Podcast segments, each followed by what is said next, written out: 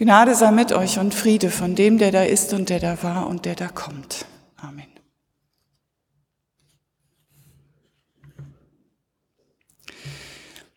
Ich wünschte, der Kelch würde an mir vorübergehen. Der Kelch ist nicht an mir vorübergegangen. Die Bitte Jesu um Verschonung ist sprichwörtlich geworden und steht für Leid, Schmerzen und Tod die einem nicht erspart bleiben. Dietrich Bonhoeffer hat an der Jahreswende 44, 45 im Gefängnis das Lied von guten Mächten wunderbar geborgen gedichtet. Und die dritte Strophe habe ich immer ausgespart, weil ich das Gefühl habe, sie nicht singen zu können. Und reichst du uns den schweren Kelch, den Bittern des Leids, gefüllt bis an den höchsten Rand, so nehmen wir ihn dankbar ohne Zittern, aus deiner guten und geliebten Hand. Bonhoeffer konnte das schreiben und Jesus konnte sagen, mein Vater ist es nicht möglich, dass dieser Kelch an mir vorübergehe, ohne dass ich ihn trinke. So geschehe dein Wille. Ich denke, Bonhoeffer hatte im Gefängnis viel Zeit zu beten Jesus verbringt viel Zeit mit Beten und Beten wirkt. Nicht an der Angst vorbei, sondern durch die Angst hindurch. Als ich Anfang 2020 zu einer Studienreise in Israel war, saß ich auf einer Bank im Garten Gethsemane und dachte, einige dieser knorrigen Olivenbäume haben Sie vielleicht erlebt, die Angst, die Todesangst Jesu, sein Ringen mit Gott und seine Einsamkeit. Die Jünger können sich nicht wach halten, sie schlafen vor Erschöpfung ein. Es ist Nacht geworden. Sie haben miteinander gegessen, der Verräter ist entlarvt und hat den Jüngerkreis verlassen. Petrus wurde der Verrat angekündigt. Und Jesus hat sich nochmal zurückgezogen mit seinen elf Getreuen in den Garten. Wenn es Nacht wird, kommt die Angst. Alles das kommt hoch, was der Trubel des Tages noch verdeckt hat. Und wenn ich schlimm krank werde, und wenn den Kindern was passiert, und wenn Sie meinen Arbeitsplatz streichen? Wenn ich nach der Ausbildung keine Arbeit finde, wenn mich keiner braucht? Und wenn Terror und Krieg und Hunger auch wieder in unsere Nähe kommen? Und wenn Gott gar nicht da ist?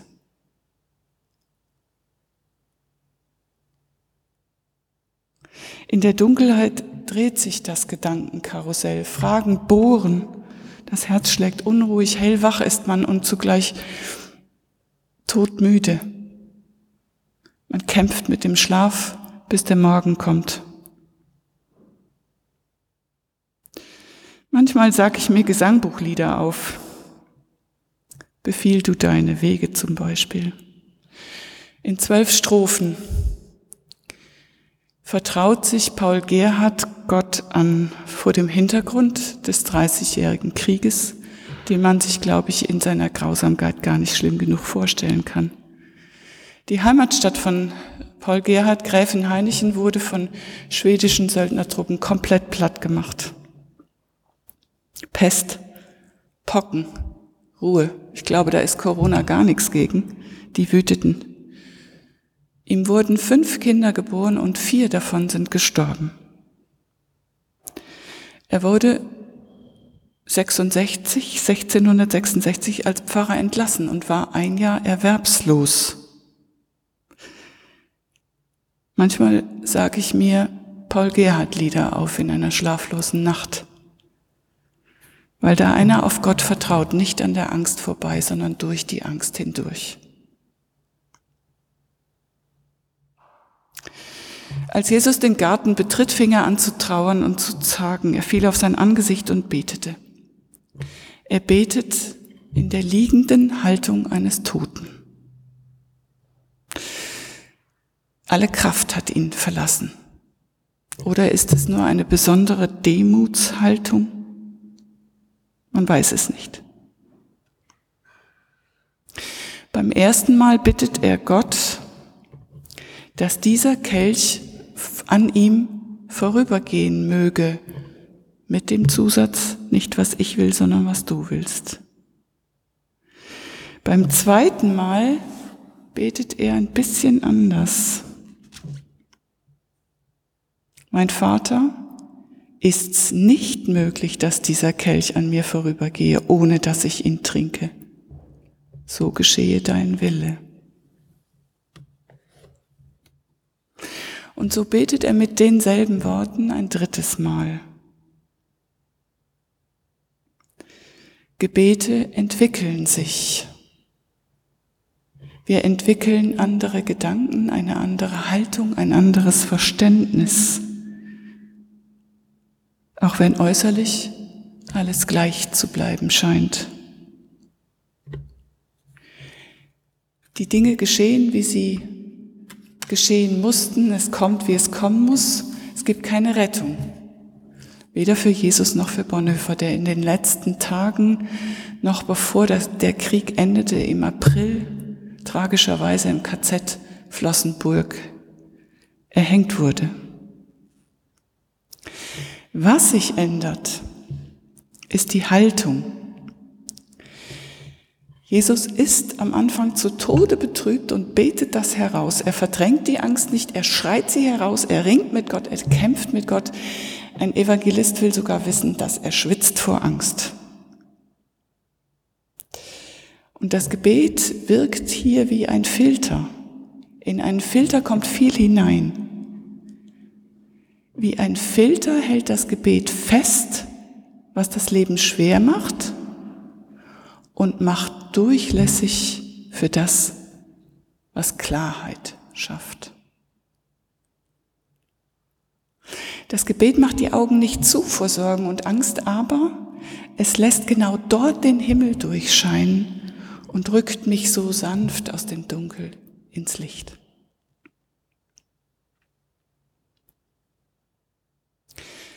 Ich las die Erfahrung eines Mannes, der seine 13-jährige Tochter verloren hat. Er sagt, ich habe gebetet und gebetet immer und immer wieder, dass das nicht wahr ist, dass das nicht sein kann. Ich habe nach dem Warum gefragt, nach Erklärungen gesucht, mir selbst die Schuld gegeben, Gott angegriffen und verurteilt und ihm mein Vertrauen aufgekündigt. Ich habe so lange gebetet und geschwiegen, geweint und geflucht, bis meine Fragen und meine Wut leer wurden und in sich zusammenbrachen. Ich selbst wurde leer und fand mich jenseits aller Fragen und Antworten wieder. Da spürte ich, dass du da bist bei meinem Kind. Und ich fühlte mich irgendwie in meiner Ohnmacht ermächtigt. Ich weiß nicht, ob ich das so könnte. Immer und immer wieder beten, ohne aufzuhören, oder ob ich unendlich erschöpft und leer die Augen zumachen würde. Das ist nämlich die andere Seite. Die Jünger können sich nicht wach halten. Der Tag war lang, der Adrenalinspiegel hoch, viel Schreckliches ist angekündigt worden, steht bevor.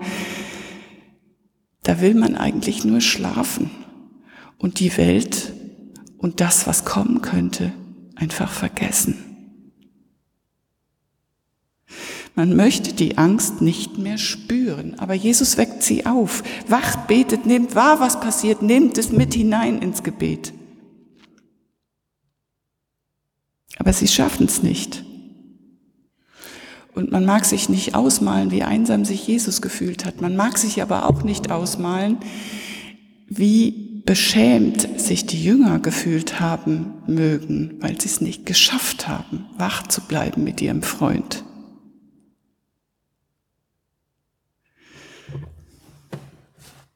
Vers 44 klingt wie eine Resignation und er ließ sie und ging abermals hin und betete zum dritten Mal.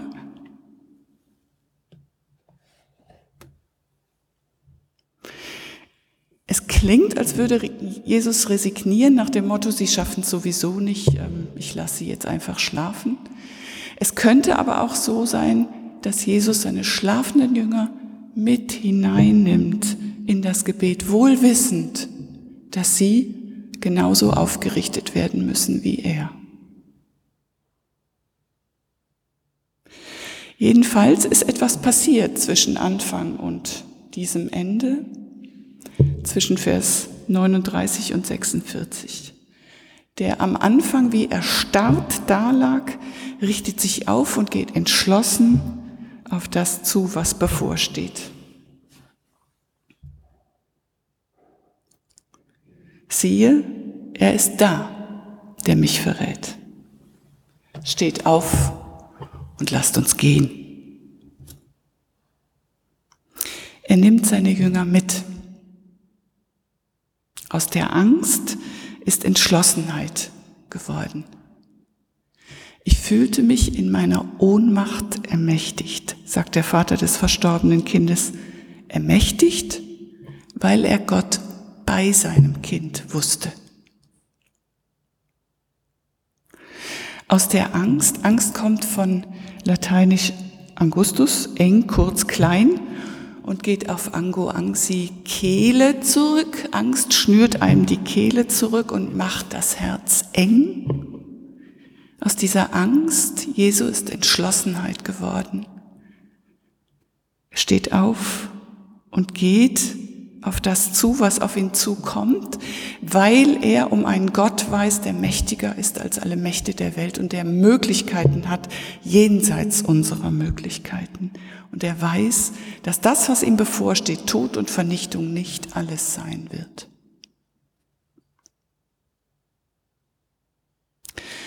Von Bonhoeffer wird berichtet, dass er kurz vor seiner Hinrichtung von dem Oberstkriegsgerichtsrat Röder aufgesucht wird. Der tritt neben ihn. Im Film wird das so schön gezeigt, schön eindrücklich. Und der sagt so ein bisschen spöttisch, zynisch, das ist das Ende. Und Bonhoeffer antwortet, nein. Für mich ist es der Beginn eines neuen Lebens. Beten wirkt. In ihm wirkt Gott. Er tritt leise an unsere Seite. Er weitet unseren kurzen und engen Blick auf die scheinbar Unabänderlichkeiten und Widrigkeiten des Lebens und richtet ihn auf die göttlichen Möglichkeiten, die über unsere Zeit und unser Verstehen hinausreichen. Und der Friede Gottes, der höher ist als all unsere menschliche Vernunft, der bewahre unsere Herzen und Sinne in Christus Jesus. Amen.